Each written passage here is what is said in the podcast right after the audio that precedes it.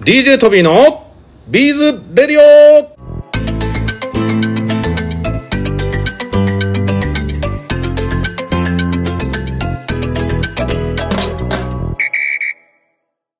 はい、皆さんこんにちは。DJ トビーでございます。ビーズやってますかイエーイということで本日のラジオも始めていきたいと思いますいや本日ねこの撮影日は9月の12日と、えーいうことで実はねギャラリーでは、えーソラクリエイティングさんの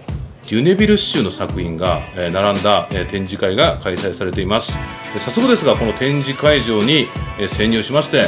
えー、ソラさんからお話を聞いてみたいと思いますこんにちはこんにちは、よろしくお願いします。いやービーズアートショーでの出会いから、はいねになりましたけども、ビーズアートショーでも、はい。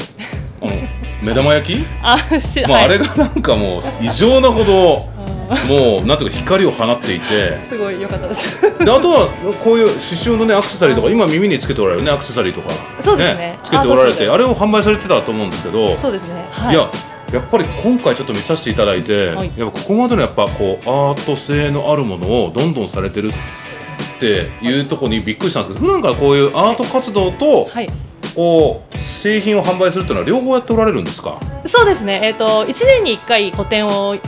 という形で作品を出すようにしてて、それ以外はイベントとかデパートさんとかで商品を出すというような感じのあの作家活動はしてます。あそうなんですね、はいあ前もその時も聞いたねえっと多分お弁当食べながら、はい。お弁当食べながら聞いお弁当食べてあの小枝食べながら、はいたあ。思い出し たあそうそうお弁当食べながはいらお弁当食べながらそんな話したんですよそうねそうでよかったらうちのギャラリーでみたそいうななんですよね。はい。いやでもなんかちょっといろいろ聞いていきたいんですけど、はい我々ははいこれ皆さんね完全に急にスイッチをして始めてるんで多分そらさんも何聞かれるんだろうみ たいになってると思いますけどこのラジオははい。過去現在未来みたいな話をしていただいてるんですけどなあ、んかはい。ビーズを始めたきっかけってどんなことだったんでしょうかねビーズというか刺繍では大い丈そう夫ですか。刺繍で大丈夫ですはいあとリュネビル刺繍を始めたきっかけは、はいえっと5年な6年ぐらい前にフランスに住んでて、えっとその時に、うんまあ違う仕事をしてたんですけど、はい時間がもう暇だなと思って。 暇でで、えっとフランス 独特の技法のはいはリュネビル刺繍っていうのをもともと知ってたのではいで、えっとパリの有名な、えっとアトリエさんで勉強したのが、刺繍を始めたあきまっかさけにルサージュでってことでですそうねですアトリエルサージュさんでえ暇だなルサージュみたいな流れそなうんでですすそうねですあ暇暇まあちょっとから一応の刺繍好きだしあそうですそうですあのはいやってみようかなみたいなはいはいえちなみに何をきっかけでフランスに行かれたとかえーとそこはちょっと内緒的なやつなんであいや別に別にあの文化服装学院のオートクチュール専攻っていうのを出てて、はいオートクチュールのやっぱ本場がフランスなので、はい行ってみようと思って何も考えずにあの行ったんですね。すえ突如突如行きましたえっと突発みたいなやあつと普通です。突如と普 通はい。えで向こうで仕事を探すみたいなそういうあそういうのあでもあの制度的にはワーキングホリデー制度で行ったので、はまあ働けるので行って。すごいで最初は本当に普通に和食とかから始まり、はい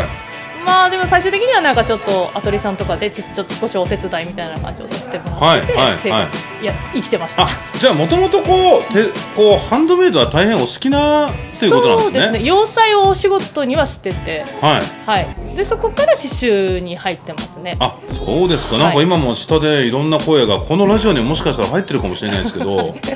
お客様ちょうど来られてますけど、ははいちょうどよかったですい、じゃ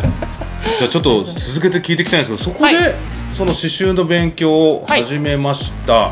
で、それで日本に帰ってきたから、こう作家活動って始めるんですかね。そうですねでリュネビルをやってみて楽しいなと思って、はで日本に帰ってきて札幌に帰ってきたんですけど、はいでそこでやっぱりなんか衣装とかのお仕事あんまりなくて、はい普通のお仕事を始めたんですよね、はい事務事 務職みたいな、はい、はいでやっぱりその時に何か作りたいなと思ってリュネビル刺繍をちょっともうちょっと自分でしっかりとやるようになってそこかはら作家活動を開始っていう感じ、えー、そうなんですか、あ、はいそっかそっか、まさにこうオートクチュールとか、んうんアトリエで何かやるみたいな仕事って、いきなり帰ってきたから、どこでもあるわけじゃないですもんね。それですね、うんうんそうですねそれもありだったらもうはい自分でハンドメイド作家としてはい販売したり、ブランドやったりやろうと、そうですそうですそれいつ頃それは2017年ですね帰ってきたのがそれぐらいなのであそうですか、はい、はい、6年くらい前ですね、はい、でそっからなんかこうあれですか基本はこう物を作ってはい販売をしたりっていうところが一番、うんあの多いんですかねされてることが最初はやっぱり小物から始めてイヤリングとかアクセサリーですね、はいはいそれをはなんかちっちゃいハンドメイドイベントとかで売ってて、で徐々にやっぱ大きいものを作りたくなってき てやっぱなってくんだやっ徐ぱ々りに大きく大きくなってって、作品作りを始めて、はいでまああのちょ23年くらい前からはお洋服も自分でこう刺繍を全部し入れたドレスとか作ったり、はいそういう大きい作品にも手を出すようになりました。そうなんじゃあ結構じゃあ一点物みたいなものを、はい結構洋服とかジュエリーとかいろんなもの合わせて、はいこうポップアップイベントをやるみたいなそんな感じなんであすそかうですねあの札幌ではそういうことも、はい、してへえますそうなんですね、はい今回東京ではっていうのは、はいあのもちろん横浜のねもともとビーズアートショーってとこで、はいあのお会いしてたんでもうもう例えば、えーこの横浜とか、はい神戸とかはもうだいぶ前から出られてるんですかえー、とよビーザートショーさんはコロナ前からもちょっと出させてもらってて、はいまあ続けて何回かは出てたんですけど、はいで久しぶりにその出た時にそのトミーさんにお会いしたっていう のがあの久しぶりな時でしたそうじゃあってことはもう2017年からはこういスタートして、はいもう何年か後には、はいもうビーズアートショーとかあ見つけ出てましたねあのはいコロナ前なので、はい、もともとのもう勢いでい った特質と同じでもうやると決めたらどんどん行動するなってことなんですねねまあそうですねそういうタイプですねへはえいすごい今回のねあの東京での、ね、個展もやってみましょうっていう のもじゃあやりましょうって皆さんなかなかこうあなかですかあれと遠くの方、まあ、近い方はあそうですか近い方は、まあ、結構ーやってただけなんですけどそうかどうかなと思ったけど、はいななんかなんとなくこう僕の勘で、はいあやろうって言ってください気がしたんですよあ全然もう前のめりですよね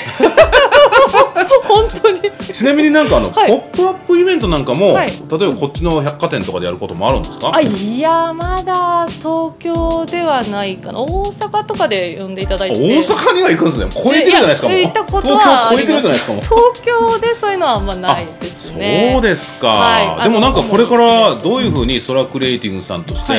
いろいろやっていきたいと思ってるんですかえっと、今年が浮世絵を結構テーマにした作品を作ったので、はいはい来年あたりフランスにそういうものを持ってって、はいフランスとかでもそういうかなんか作品をあの展開していきたいなと思ってます今はそっかフランス何年ぐらい住まれてたんですあか、いやフラン全ス然全然1年なんですけどあじゃあなんとなくちょっとフランス語できたりするんですかあーまあトビーはもう結サバサバ 構ミサバビアいやフィオンセサコンフィオンセソネモンあすごい喋ってるいやいやそうですこれ喋ってるこれセシールの CM ですよ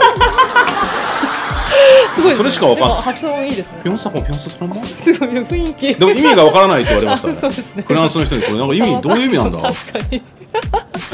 やでもそうなんですか多少は言ってることはわかじゃるあフランスで、はいあの今度何か活動もしてみたいなというのが、あっりますてことは、はいもう一回、はい過去現在未来って言ってますけど、はい過去に遡ると、はいフランスが好きで行き始めたんですかいや違いますやっぱオートクチュールを大学、うんあの文学総学院で勉強してて、はいはいその本場だからフランスに行ったっていうのがありますやっぱりね、うん確かにあの僕もなんか知り合いの方で、はいアトリエっていうのかな、はいそういう作ったりするところに、なんかいらっしゃる方もいらっしゃるけど、んやっぱそういう向こうはそういうとこがたくさんあるんですもんね。ありますやっぱり全然多分、まあ、日本も最近は多いと思うんですけど本場なのでやっぱりすごいたくさんあると思いますえーでもなんかそのゴールは、はいまあ、フランスでの活動みたいなところも目指してやっておられるってことなんですね、そうですね次の目標はフランスへでー作家活動することですい、やーなんかすごいやっぱり大きな目標って大事だと思うんではい続けて、はいやっとちなみに、はいまた遡っちゃいますけども、はいこれハンドメイド好きな方はいいろんな方いらっしゃるんですけど、い幼少期からハンドメイドって好きだったん ですかなんかあ子供の頃逆に子供の頃は野球しかしなかったあいやいやいやいややえっ、と、まあラジオなんでわかんないですけど見た目の通り運動は好きじゃなくていやいやいやわかるちょっとなんか活発な雰囲気ありますけどねあいやいやまあ、まあ、活発ではありますけど、はいあの運動はあんまりしなくてはいもともとやっぱり小さい頃から好きでしたハンドメイドはそうなんであすのね自由研究とかすごい褒められるタイプですあじゃあもう手作り得意で、はいあもう好きですなんか好きです例えば洋もう洋服までいかないけどなんあかで作っもたりと かああの子供洋裁学校出てるんですけど、はい出る前から作ってましたええあのやっぱ好きで入ってるんだやっぱそうですね、えはいえす ごいそうですというかことですね 好きですということでねいろいろお話聞いてきましたけども、急なラジオの出演にありがとうごございま対応していただきましあいえていえ本当にありがたいと思ってるんですけども、はい今回のい展示はす。はい。何日までなんでしたかね、 9月の22日までですね。はい、9月の22日までということで、えーギャラリー T というギャラリーで開催してまして、えー今のところ10時から16 18時かなあえっと5時夕方5時までですね。あれそうだっけそうです。で最終日が3時までです。 あそうですか、はい最終日が3時までということはでい、お気をつけくだおさい前が一番分かっとけよみたいないやいやあ5時までか、はいそうです。普段5時までです。はい、ということで、はいえー皆さんにもお越しいただきたいなと思っておりますのでよろしくお願いしたいと思います今回の展示、はいあの簡単に、はいラジオの中でちょっとはい説明するってなると、はい。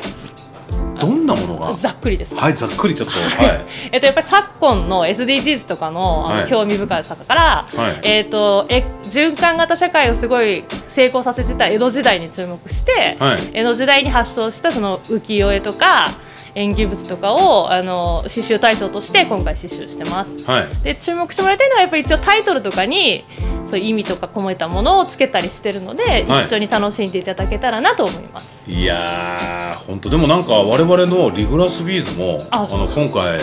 糸に通してから使っていただいたんですよね、はいリュネビルシューって言ったら、はい糸に通しますもんねそうですね。でもなんかああいうビーズって我々もなんかすごいってこう言っていただいたりするんですけど本当にこうやってこうガチでこう使っていただいてるとこ見ると本当に嬉しくてガチなんて言葉をいや確か使うに使ガチう46歳なんかちょっとおかしいかもしれないですけど最高です。 でもなんか最近本当にこう特にこうまさにこうヨーロッパからの、はいなんていうんですかねこのリグラスビーズに関してのはいオファーっていうのかなすごくいいよねみたいな声も最近増えてきてて、はヨーロッパなんかではとてもこう廃材利用とか、うんうんそういうものが積極的にやっぱ行われてて昨日見たテレビでもね、はい日本ははいやっぱりこう廃材利用とか、はいその環境問題ってすごい遅れてるんですって。そうかなり遅れてますね。うん、だからなんかそういうところにもこのリグラスビーズを使った作品とかを通じてうんうん環境問題を知っていただくあ、なんかそんなことにもなればいいなと思ってそうなんですねなんかそんなことにねつながっていってもらえたらまさしくまんまとハマったのが私でそういうふうに。まんまとそのその通りにそうなんですよもともとは使わもせとてもらってますもとは実は違う企画を一緒に進めてたんですよ、あそのそうガラスのはこう破片から、はい。はい。シーグラスみたいなああはい。なんかつくはい作って一緒に販売しようかみたいな話なんですけどなんかこううーんってやってて、はいこれ手芸屋さんじゃなかなか厳しいんじゃねみたいな話になってそうですでね。もう一言「ビーズ作ろう!」って言ったんですよそしたらそのうんもう大手のガラス瓶のメーカーさんも「はい。よっしゃー!」みたいになってくれてそれでこう実現したんですけどもすごい嬉しいです。なんかこういう取り組みこう作品になるとはい。全然違う。なんていうのかなやっぱ僕らのビーズって、はい。やっぱ丸い穴の開いた玉ですから、うん。それがアート作品になるとすごいパワーになるなとああ嬉しいで本す。当思っております そしてねさっきもねお話聞いたんですけど、はい刺繍をするはいこうバラバラに刺繍するのとこう線に刺繍するのを、はい。やっぱりこううまく使ってこうあー筆でこう絵を描くのとかと多分感覚的には近いんですよねあいろんなやり方でそうですそうですなんていうのかなこの立体感とか、はいその躍動感みたいなのを表現するってとこも、うんうんうんリュネビル州の魅力なんだなって改めて本当にそうですね。ルネビルははい刺し方で全然絵を描くように刺していくのが特徴だと私は思ってて、はいなんか結構繊細な表現もできるので。そうですよねそれが多分一番今回リグラスビーズを使ったので、うん作品で出てると思います。いや本当にそれがやっぱりこう我々なんかこう製品っていうのかなちちっちゃいブローチとかそういうものををやっぱりよく見てきたので、あーはいまあその中にも多分線とかうんこう点で描くものとかなあの刺してるものとかあると思うんですけど、はい大きい作品でんパッとこう絵を見るみたいに見ると非常になんかそのユネルネビル特,、ね、独特のこの躍動感の出し方みたいなのがすごく勉強になりました。伝わりやすいことですね。あの小物よりはね。はい、ということで皆さんこのソラクリエイティングさんのえー今後の活動にも皆さんご期待いただけたらちなみに、はいこの後、はい。何か札幌とかどっかで決まってることとかってあるんですかあと札幌ではえっ、とハンドメイドイベントに出るとかありますし、あと今年の11月の横浜のビーズアートショーは、うい出るつもりで。あまた会え会えるんですね、はい、そこでね、はい出ますのでえよけーれトば。ビーたちも出るしなんか、あのーまたなんかイベントとかできたらと思うので、皆さんぜひよろしくお願いしたいと思いますということで本日のゲストはただいま、えーギャラリーで開催中、えーイベントをやっていただいているそれはクリエイティングさんでしたありがとうございますありがとうございます賞金30万円は誰の手にインターナショナルビーズビエンナーレ2024世界のビーズアートに出会える祭典皆さんもぜひご参加いただけませんか世界中からご応募可能でございます一次審査はウェブから応募できます無料で参加できますのでよろしくお願いします詳細はビーズビエンナーレで検索してください皆さんこれから作ると思いますので応募の期間は2024年4月の3日まで準備しております皆さんぜひぜひビーズアートの祭典に参加してみませんかよろしくお願いします